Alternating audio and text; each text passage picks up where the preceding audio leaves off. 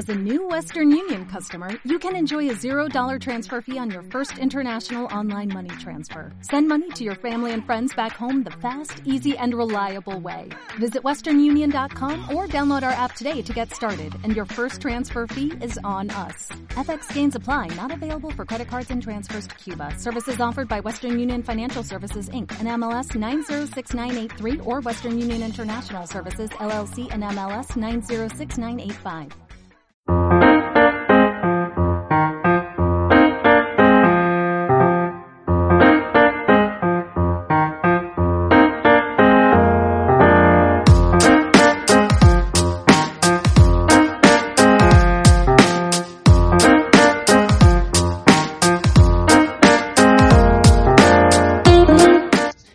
Bienvenidos a Crónicas del Ciudadano, un programa de Sergio Vargas.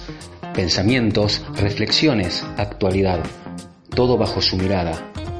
Crónicas del Ciudadano.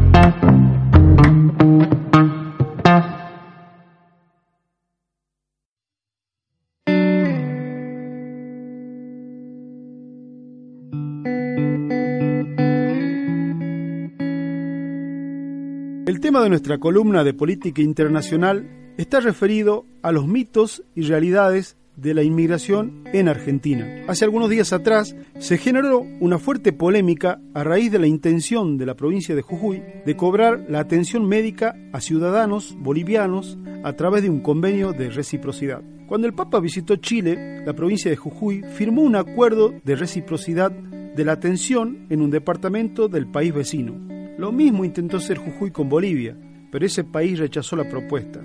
Este hecho hizo que las autoridades jujeñas se replantearan qué hacer con los recuperos de las prestaciones a los extranjeros no residentes, porque regularlo es una potestad de cada Estado federal. Acto seguido, el jefe de la diplomacia boliviana, Fernando Guanacuni, dijo que se adecuará la normativa interna del país a fin de avanzar en un convenio de reciprocidad con el nuestro.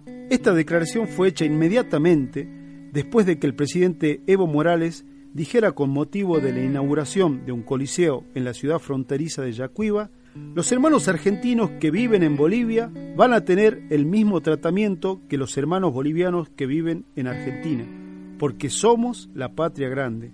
Independientemente del gesto de distensión de Bolivia, este hecho reabrió nuevamente la discusión sobre los inmigrantes en nuestro país y también la necesidad de analizar y preguntarnos acerca de algunos mitos y realidades sobre el impacto que tienen la presencia de inmigrantes de países vecinos en nuestra región. ¿Hay una inmigración descontrolada?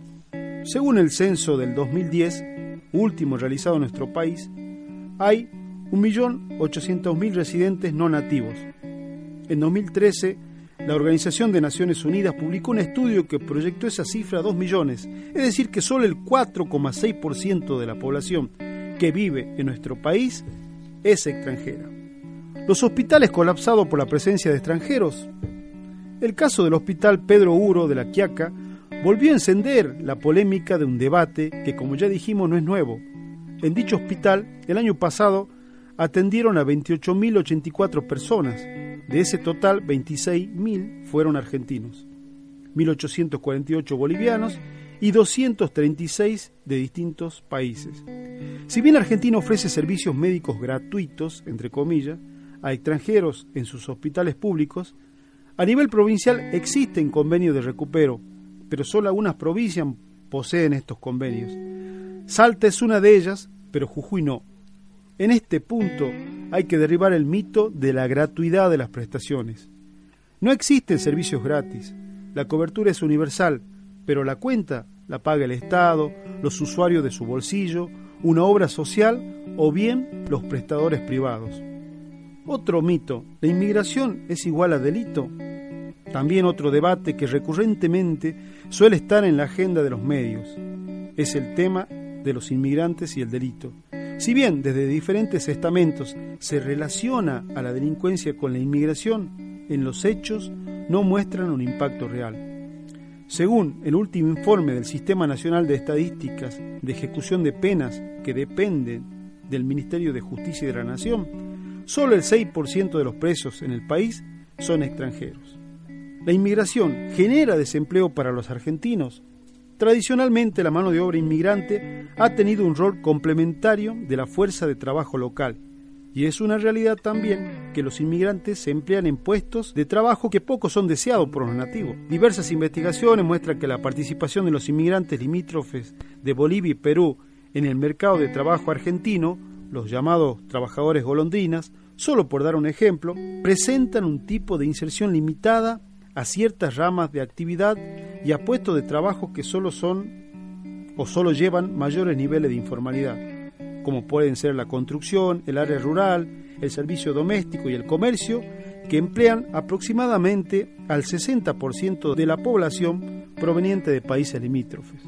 Es decir, que su presencia no constituye competencia para nosotros, ni produce incremento en los niveles de desempleo, ni un mejoramiento de las condiciones de trabajo locales, aunque también es sensato decir que en periodos de poco crecimiento económico como el que vivimos, se pueden observar desplazamiento de la mano de obra nacional.